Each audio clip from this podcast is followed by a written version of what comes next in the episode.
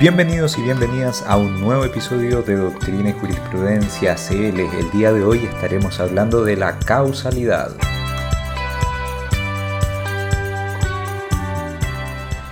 En cuanto a la causalidad, se han suscitado cuestiones bastante complejas que en materia de derecho han dado lugar a diversas interpretaciones y aplicaciones de la causalidad. No obstante, lo que vamos a realizar en primer término es un repaso teórico más bien por la filosofía de la causalidad para luego tratar de aplicar esos conceptos que logremos obtener a un caso concreto. Así vamos a estar revisando un caso de la Corte Suprema donde la concepción de la causalidad y la apreciación de, lo mismo, de la misma fue una cuestión fundamental a la hora de decidir. Comencemos analizando entonces eh, tres concepciones de la causalidad para luego adoptar una de ellas en el análisis que vamos a realizar. La primera concepción, diremos, es la de la causalidad o regularidad accidental. Y esta es la concepción más intuitiva. Vemos que ocurre un fenómeno, por ejemplo, digamos fenómeno A, y luego se produce un fenómeno B. Por lo tanto, decimos que A es causa de B. Ahora, ¿cuál es el problema? Que aquí nosotros no conocemos por qué A es causa de B. Simplemente sabemos que si está A presente, se genera B. Esto, por ejemplo, en materia económica resulta ser bastante relevante. Porque, por ejemplo, para un economista, si una rana croa y suben las acciones y siempre se produce aquello, no le interesa el por qué de el hecho de croar de la rana implica la subida de las acciones, simplemente él constata un fenómeno y podría ser que en realidad no exista ningún tipo de causalidad, pero como se genera ese fenómeno para él es relevante a la hora de la inversión y no está en la averiguación de la verdad, por lo tanto solamente le interesa el efecto, es decir, que la acción suba o en su caso baje. Ahora, esta concepción viene apoyada por empiristas en materia filosófica, dentro de los cuales destaca Hume. Y Hume decía que para cumplir con la regularidad accidental o la causalidad accidental es necesario primero que el evento A sea anterior al evento B. También se requiere una continuidad espacial entre A y B. Y por otro lado, se requiere que la unión entre A y B sea constante. Esta teoría ha sido principalmente de utilidad en cuanto a su tercer punto, ya que los dos primeros han sido criticados, o sea, la relación de temporalidad no ha sido necesariamente acogida, tratándose de, ver algún tipo de eventos donde nosotros vemos un hecho B y a partir del hecho B recién podemos establecer el hecho, el hecho A. Luego, respecto de la contigüidad espacial, también se dice, bueno, tampoco es muy necesario que sea una contigüidad espacial, baste pensar en el universo, o sea, la, la Tierra en relación al Sol y la fuerza gravitatoria que ejerce este sobre la Tierra, o sea, no hay una contigüidad, quizás eh, en el sentido de proximidad espacial, quizás a niveles universales uno pudiera decir, bueno, de todas maneras eh, existía esa, esa contigüidad si nos atenemos a las proporciones del universo. Pero son esos los dos puntos eh, discutidos respecto de esta teoría y obviamente pueden ser contraargumentados los dos. Ahora, para Hume, la unión constante entre el evento A y B la percibimos a través de la experiencia. Por lo tanto, no existiría una necesidad lógica entre A y B. Porque si nuestra experiencia cambia, entonces también puede cambiar el vínculo que existe entre A y B. Así entonces nosotros encontraremos que bajo esta doctrina de la regularidad accidental, lo que en realidad ocurre es que no estamos llevando a cabo un conocimiento certero de, de, la causalidad, sino que es un conocimiento que se funda principalmente en la experiencia actual en un momento dado. Ahora, esto no es eh, que carezca de valor, sino que implica también conformarse con eh, ciertos parámetros que nos permiten hoy en día conocer la realidad y aproximarnos a ella de una forma más o menos eh, cierta, es decir, con conocimiento de la verdad. La segunda teoría es la de la causalidad como necesidad natural, es decir, existe una asociación que es invariable entre la causa y el efecto. Es decir, la relación causa y efecto resulta ser necesaria. De todas maneras, vamos a tener que observar que esta necesidad puede ser natural, puede ser física, pero que a veces también suscita ciertos problemas.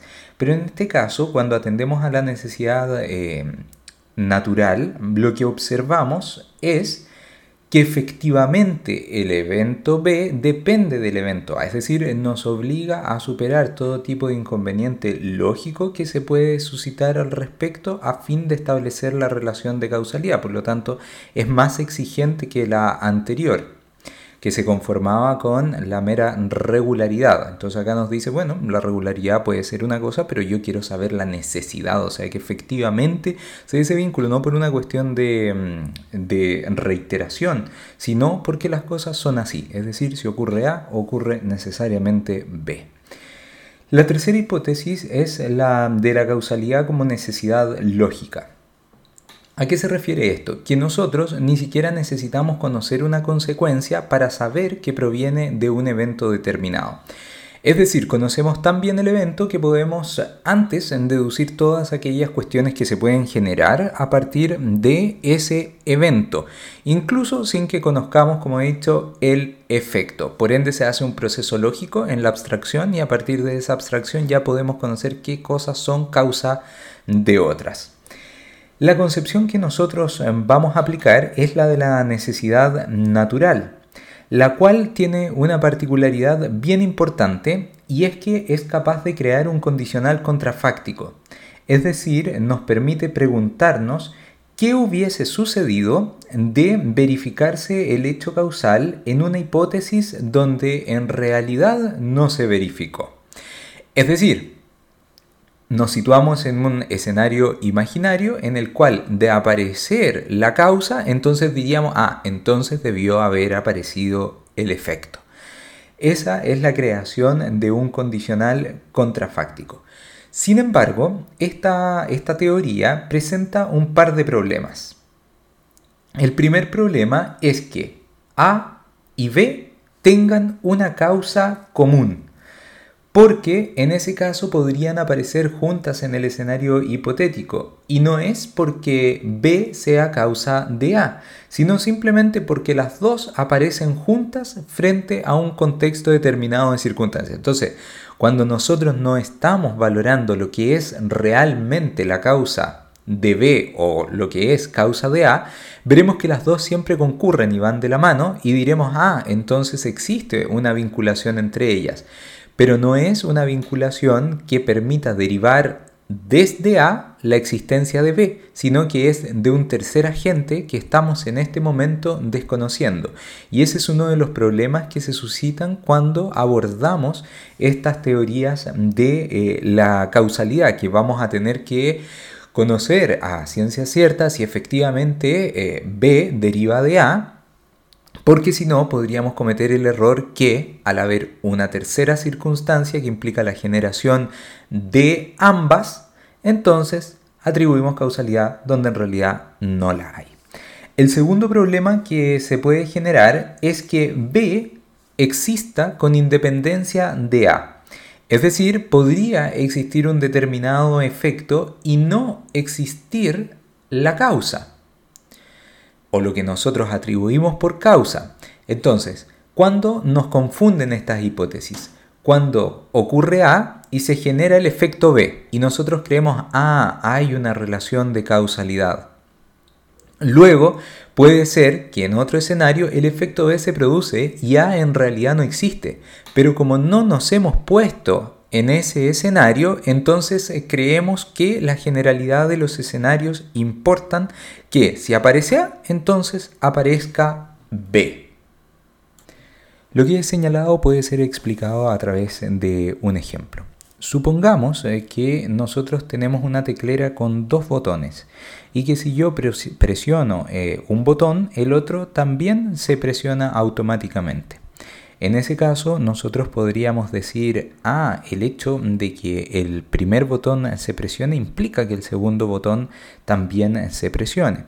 pero en realidad no es el hecho de la presión del primer botón la causa de la presión del segundo, sino que la causa de ambos es una sola y es la fuerza que se ejerce para realizar la presión del botón. Da lo mismo que yo apretara el botón A o el botón B. De todas formas, se produciría el hundimiento del botón B. Un segundo ejemplo entonces de lo que hemos señalado. Si un chamán realiza un ritual y luego llueve, podríamos decir que existe una relación de causalidad entre el ritual que realiza el chamán y la posterior lluvia. Ahora, lógicamente nosotros sabemos que eso no es así. ¿Y cómo lo podemos comprobar? Por el simple hecho de que va a llover aunque el chamán no realice su ritual. Entonces nos pondremos en un escenario donde no tenemos al chamán haciendo su ritual y de todas maneras se genera la lluvia y así sabremos que en realidad no habría una relación de causalidad entre ambas cuestiones. Otra cuestión importante a considerar es la relación que existe entre las causas, a las cuales llamaremos condiciones, porque son condiciones para que se genere un determinado efecto. Y estas relaciones pueden ser necesarias, suficientes o necesarias y suficientes. ¿Cuándo son necesarias? Cuando, si ocurre la condición A, posiblemente va a ocurrir B. Pero si no ocurre A, entonces definitivamente no va a ocurrir B. Por consiguiente, A es condición necesaria de B porque sin que exista A, B no se va a poder producir. Pero por el simple hecho de que se produzca A, entonces no es que se vaya a producir B. Se requiere algo más, algunas circunstancias adicionales para que se pueda producir B. Luego, cuando decimos eh, que las condiciones son suficientes, estamos señalando lo siguiente.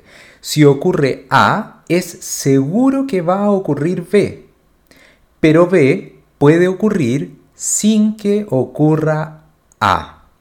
Entonces, de nuevo, acá en este caso, A implica que necesariamente va a ocurrir B, pero B no encuentra su única y exclusiva causa en A ya que puede ocurrir de todos modos y aunque A no suceda. Finalmente, puede ser la condición necesaria y suficiente, es decir, si ocurre A, ocurre B, y si no ocurre A, es imposible que ocurra B. Acá es la relación más íntima entre las dos, o sea, siempre que está presente A, entonces siempre se va a producir B. Cuando nosotros hablamos de condiciones suficientes, decimos que si para que se produzca B es necesario un determinado contexto, entonces vamos a hablar de condiciones suficientes relativas, es decir, que son relativas a un determinado contexto y en el mismo sí podrán suceder. Estas distinciones de las condiciones necesarias, suficientes, necesarias y suficientes son vitales para que entendamos la causalidad de conformidad a lo que se va a señalar más adelante y sobre todo conforme al caso que vamos a ver a continuación. El caso es el siguiente. La cónyuge e hijos de un funcionario de la Dirección General de Aguas demandaron a esta institución y al Fisco de Chile a causa del fallecimiento de aquel en el ejercicio de sus labores.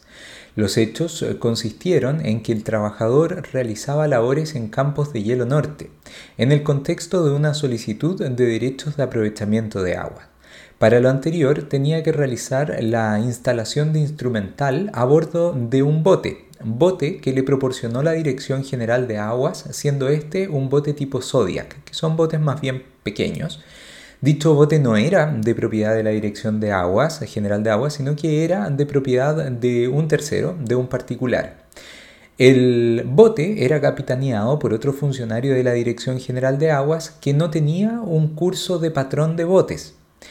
Ninguno de los tripulantes del bote, que eran el funcionario y el capitán, Utilizaron chalecos salvavidas.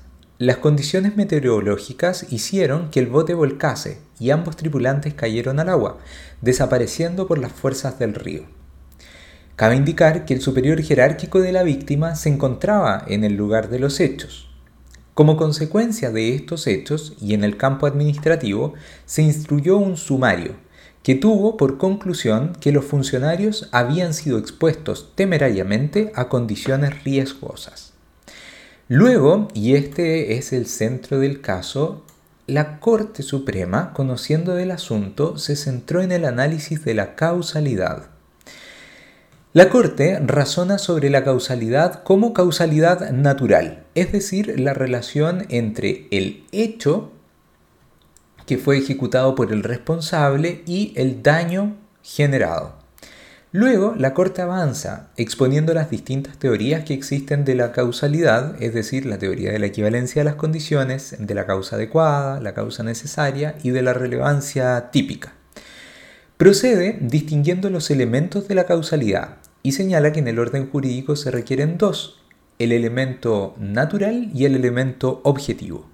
El elemento natural se, identifica con la causalidad natural, es decir, que a propósito de un determinado hecho se genere una determinada consecuencia. El segundo, es decir, el elemento objetivo, implica que nosotros normativamente podamos imputar el resultado al autor. Es decir, estamos en un plano netamente jurídico porque sabemos existen cuestiones que si bien causalmente le son atribuibles a un determinado autor, jurídicamente no le pueden ser atribuidas por distintos factores.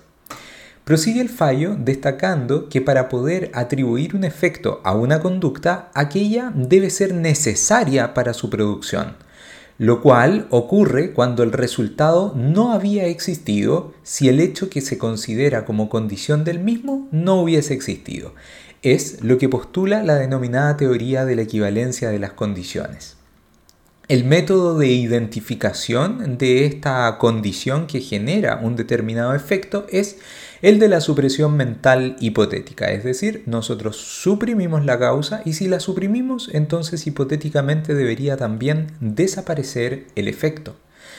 La Corte estima que el superior jerárquico de la víctima que se encontraba en el lugar de los hechos incurrió en, numerosas omisiones relativas a verificar el deber de seguridad, tales como, en primer término, que se obró en un bote Zodiac, el que se estima no tiene características adecuadas para realizar la labor. En segundo lugar, señaló que los tripulantes no tenían el curso antes mencionado que reglamentariamente sí debían tener. En tercer lugar, refirió que aquellos no llevaban chalecos salvavidas. En cuarto lugar, lo que acusó al jefe del trabajador fue que éste, a pesar del conocimiento de las condiciones anteriores, no procedió a interrumpir el trabajo y finalmente lo que señaló es que el trabajo se estaba ejecutando fuera de plazo.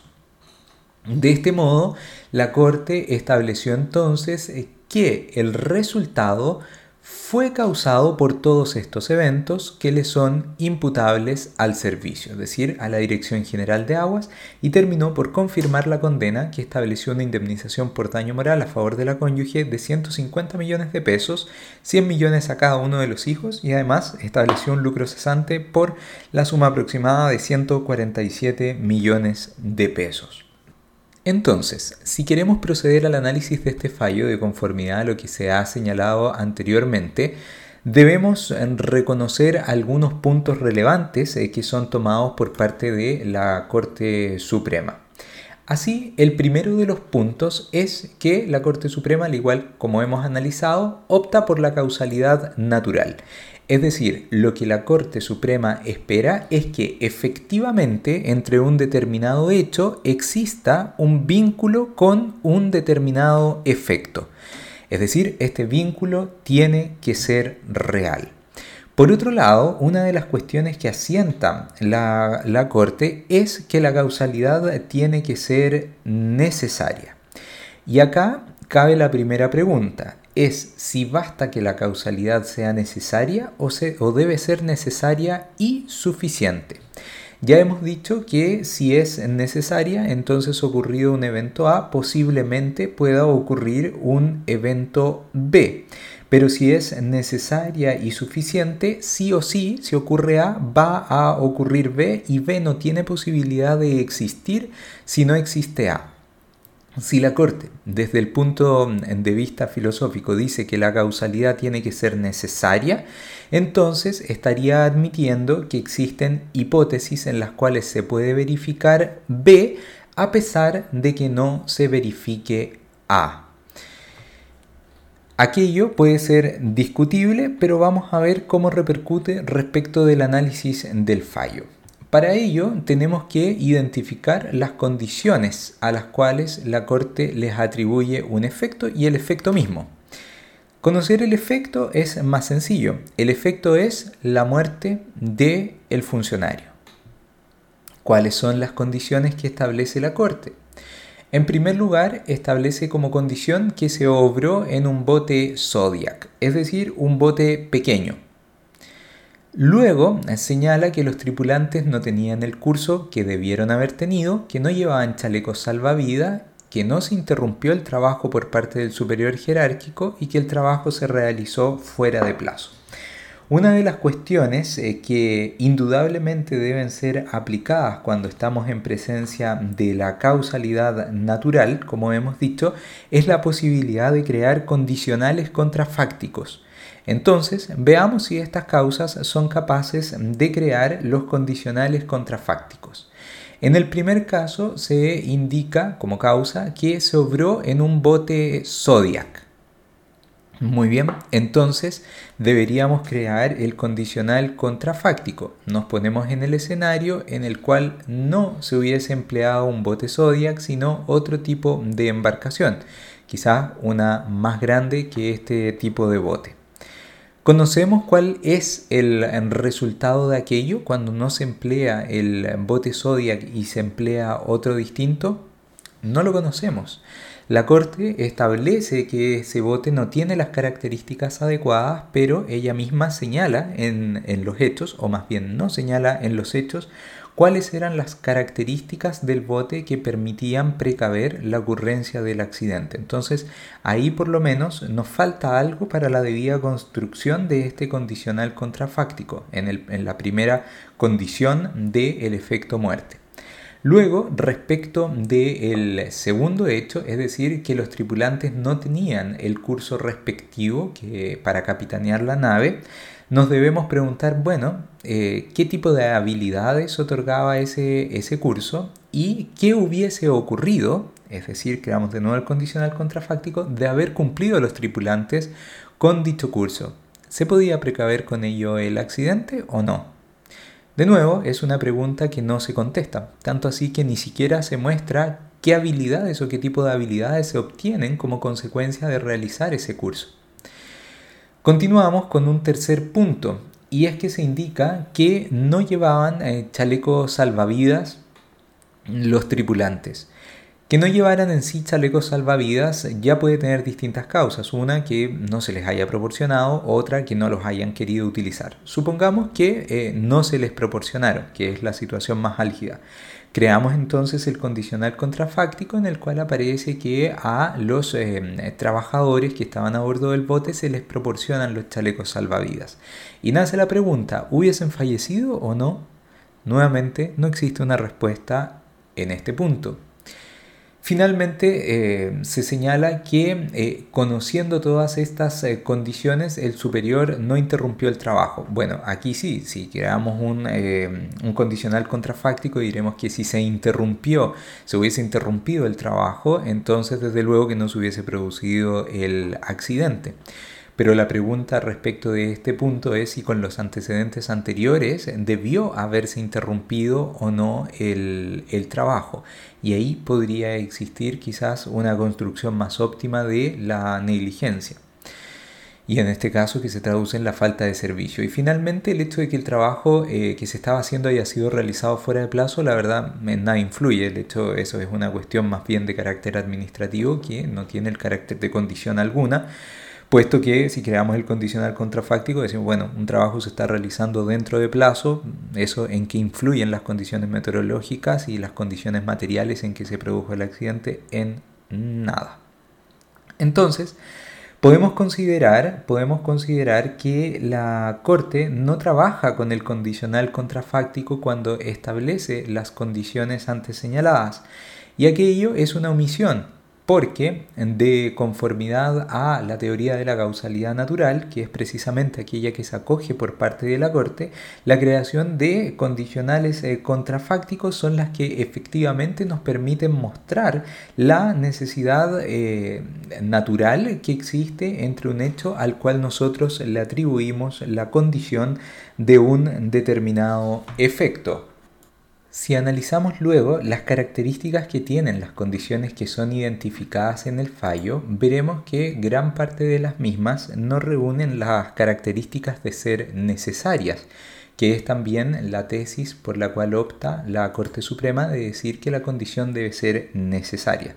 Como ya hemos dicho, no dice necesaria y suficiente, solamente dice que deba ser necesaria. Entonces nos preguntamos nuevamente si eh, el tamaño de la embarcación era una condición necesaria para que se produjese el resultado, es decir, la muerte, o incluso si queremos el volcamiento y posteriormente la muerte. Para ello, como hemos visto, tendríamos que aseverar lo siguiente que por el hecho de que en ese lugar en específico se utilice una embarcación como el Zodiac, posiblemente se producirá la muerte de quienes se encuentren a bordo de la nave, o posiblemente se producirá, si se quiere un efecto más próximo, el volcamiento de la nave. En este sentido, eh, podemos, podemos por lo menos hipotetizar que si la nave era utilizada por parte de un particular, eh, significa que éste no había tenido volcamientos en gran tiempo de haber utilizado la misma. Por ende no podríamos decir que aquella es una condición necesaria porque no se ve que exista un vínculo íntimo en el hecho de utilizar esa nave y que se produzca el volcamiento. Quizás si existiese mayor detalle sobre las condiciones climáticas, pero que no está establecido como uno de los hechos, podríamos decir que con esas condiciones climáticas sí suele existir una gran posibilidad que naves pequeñas como el Zodiac se volteen, pero hubiese sido necesario también establecer ese hecho y no se hizo. Por lo tanto, con los hechos que tenemos y la formulación que se realiza, esta primera condición no tiene el carácter de necesaria. Luego tenemos que establecer si la segunda condición es necesaria, es decir, que los tripulantes no hayan tenido el curso para capitanear la nave, significaría que un tripulante que se sube a una nave sin tener el curso, entonces posiblemente termine volcándose y fallezca. ¿Existe allí una condición necesaria? De nuevo, no. ¿Y cómo lo podemos ver? Por ejemplo, con mucha gente que conduce sin tener licencia de conducir, pero sabe conducir. Entonces, normalmente cuando esas personas se suban al vehículo, lo más probable es que no mueran. No es lo más, eh, lo más posible a ese, a ese respecto. Lo mismo podríamos señalar en el presente caso. Hubiesen faltado más antecedentes en todo caso, como ver si con anterioridad esos mismos individuos ya habían tripulado eh, ese tipo de naves y no se había verificado un hecho como este. Entonces, con lo que tenemos, tampoco podemos decir que la condición en sí misma sea necesaria. Luego, que no hayan llevado chalecos salvavidas. Aquí eh, existe una vinculación que es más próxima con la muerte, porque el chaleco salvavidas ya opera desde el momento que se produjo el volcamiento del bote. Entonces ahí nos podemos preguntar, si una persona no lleva chaleco salvavidas, probablemente eh, va a morir ahogada. Entonces diríamos que más que probable es posible, si, si, consideramos que lo probable es aquello que tiene un grado mayor de probabilidad que lo posible, diríamos, al menos es posible que una persona que eh, cae a un río y tiene un chaleco salvavidas, sí, tiene más posibilidades de sobrevida que uno que cae sin eh, un chaleco salvavidas. Por ende aquí podríamos hablar de una, de una condición necesaria. En todo caso, nunca una condición, eh, una condición suficiente y desde luego que el evento muerte igual podría verificarse a pesar de que hayan estado con el chaleco salvavidas. Depende de la fuerza de la corriente. Por consiguiente podría ocurrir el evento muerte a pesar de concurrir también el evento chaleco salvavidas. Sin embargo, digamos que en este caso podría ser aceptable que la condición es necesaria. Luego seguimos con que eh, se haya dado la orden de interrupción por parte del superior en la ejecución del trabajo. Bueno, si se ordena por parte de un superior la interrupción del trabajo mismo, diríamos que aquel sí es eh, condición necesaria y suficiente en cuanto al evento, porque en este, en este caso nunca se pudo haber ejecutado la acción que causó la muerte, o sea, la, frustra desde de inmediato. Por ello nosotros decimos que si existe la orden de interrupción, entonces no se genera el efecto muerte. ¿Por qué? Porque no se genera el efecto de navegar a borde del bote, porque no existe ningún tipo de exposición a un riesgo cuando se da esta, esta orden. Entonces diremos que si concurre el evento A, que en este caso sería la orden de interrupción, necesariamente, eh, necesariamente ocurre el evento B, que en este caso sería la no ejecución de las labores. Y de aquello se sigue que nada más se podrá producir por este hecho. Finalmente, que el trabajo se haya realizado fuera de tiempo, ya vemos que no tiene ninguna necesidad, ninguna relación de necesidad con eh, el accidente mismo. Puede ser perfectamente que se realice un trabajo fuera mm, de tiempo y eh, que ocurra el, el, evento B o que no se realice el trabajo fuera de tiempo, es decir, dentro del plazo y perfectamente va a ocurrir igual el evento B. O sea, al evento no le interesa el plazo en que se está obrando. Eso le podría interesar a las partes para exigir sus derechos o cualquier otro tipo de cosas, pero no le interesa al evento en cuestión. Entonces, podemos apreciar que desde el análisis de la causalidad, la Corte Suprema realiza un planteamiento que resulta ser un tanto deficiente, porque empieza a mezclar cuestiones que no tienen el carácter de ser condiciones necesarias del efecto con el efecto mismo. En este sentido, si se pudieran reordenar los razonamientos de la Corte, se podría llegar a un fallo que, por lo menos en cuanto a la aplicación de la causalidad, fuese más óptimo.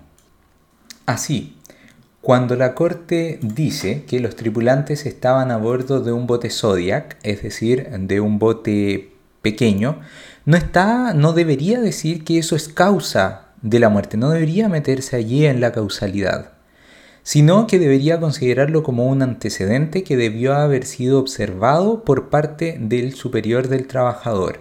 Lo mismo ocurre cuando la Corte dice que los tripulantes no tenían el curso. De nuevo, aquello, como hemos visto, no es causa necesaria de la muerte, sino que es un antecedente que tuvo que haber tenido a la vista el superior jerárquico de los tripulantes. Por su parte, que no llevaran los chalecos salvavidas, de nuevo, es un elemento ambivalente, pero que eventualmente sí podría tener el carácter de condición necesaria, o sea, podría conectarlo con la muerte, pero como vamos viendo, es más bien una consideración adicional para tratar de definir la forma en que debió haber obrado el superior del trabajo y esto el superior del trabajador y esto queda muy claro en el último punto cuando dice que el trabajo se estaba realizando fuera de plazo eso nuevamente no tiene vinculación alguna con el resultado, es decir, no se trata de una condición. Pero ¿qué nos está mostrando la Corte? Que bajo todos esos factores debió haber obrado de una forma distinta el superior del trabajador y la forma en que debió haber obrado fue a través de la interrupción del trabajo. Y e interrumpiendo el trabajo sí que se genera un corte causal, porque no se generaría ninguno de los hechos que terminaron por ocasionar la muerte. Pero, para los efectos de lo que nosotros estamos analizando, lo relevante es darse cuenta que los hechos que va tomando la Corte son hechos que están destinados a construir el deber de diligencia por parte del superior del trabajador, no están dirigidos a construir la causalidad, no están dirigidos a averiguar qué hechos terminaron por provocar la muerte, sino que está dirigido a establecer qué hechos son los que determinan el grado de diligencia con el cual debió haber obrado el superior de los trabajadores. Y luego, al definir cuál era la conducta que debió haber sido aplicada por el superior de los trabajadores, que en este caso estima que es la interrupción del trabajo, se da cuenta que de haberse incorporado esa conducta al curso causal, entonces el hecho no se hubiese producido y ese es el único antecedente que se vincula a la causalidad misma. Los otros tienen una vinculación puramente normativa con la construcción del deber de diligencia. En este sentido, nosotros podríamos decir que el resultado del fallo es un resultado óptimo en cuanto a lo que se obtiene, pero eh, la fundamentación del fallo mismo sí confunde cuestiones que hace pasar por causalidad cuando en realidad no la son. Y esto es importante porque cuando nosotros como abogados queremos realizar el cuestionamiento de algún punto, debemos saber en qué parte cifrarla. ¿Debieron haberse cifrado los recurrentes en la causalidad o más bien debieron haberse cifrado en la construcción del deber de diligencia del superior jerárquico? Como hemos visto, debieron haberse centrado en este punto, puesto que la causalidad en el extremo que es realmente aplicable es irrebatible. Si no se hubiese ordenado la ejecución del servicio, obviamente no se hubiese producido el resultado muerte. Y aquí entonces es la importancia de poder distinguir correctamente cuestiones de carácter conceptual. Por un lado, nos permite argumentar de mejor forma, como podría haber ocurrido en el eh, texto de la sentencia que estamos analizando, y por otro, nos permite poner las cosas en su lugar, que facilita también la posibilidad de recurrir a las partes sobre los aspectos pertinentes, sobre todo en materias como esta, de carácter civil, donde estamos en presencia de recursos de casación que son eh, bastante estrictos, sobre todo cuando estamos en presencia del recurso de casación en el fondo y de la enorme dificultad que se ha tenido para poder establecer violación a las leyes reguladoras de la prueba, es decir, no nos vamos a meter en los hechos, sino que solamente nos vamos a meter en el derecho. Y en este caso se pudo haber demostrado jurídicamente cómo con la diligencia media, un individuo puesto en la misma situación del jefe, de todas maneras, hubiese ordenado la ejecución de dichas labores. No digo con esto que eh, exista alguna posibilidad que así sea, puesto que comparto con el fallo que visto los antecedentes, de todas maneras, el jefe debió haber ordenado la interrupción del servicio. A lo que voy más bien es a poner las cosas en su lugar y cuando se hable de causalidad, que así sea, y cuando se hable de construcción de estándares de diligencia, así sea también, pero con la claridad argumentativa que merecen los fallos. Es todo entonces eh, por el día de hoy respecto de la causalidad, un capítulo bastante complejo, bastante abstracto en cuanto a su contenido, pero que por lo menos nos invita a revisar algunas de las cuestiones que vienen ex ante a el conocimiento de las teorías que ustedes podrán encontrar en la generalidad de los libros. En este sentido, el aspecto filosófico de la causalidad nos parecía una cuestión relevante, más relevante que referirnos a lo que ustedes ya podrán ver y ya conocen seguramente respecto de la teoría de la equivalencia de las condiciones, la causa adecuada y toda otra teoría que ha ido surgiendo sobre todo en el ámbito penal respecto de la causalidad. Es todo entonces eh, por el día de hoy. Gracias por habernos acompañado. Si les ha gustado el contenido o los contenidos anteriores, eh, lo pueden comunicar y compartir con otros para que así los episodios tengan más reproducciones y exista más, más personas cuestionándose sobre estos aspectos relevantes del derecho. Me despido de todos, que tengan un gran día o una gran noche. Chao.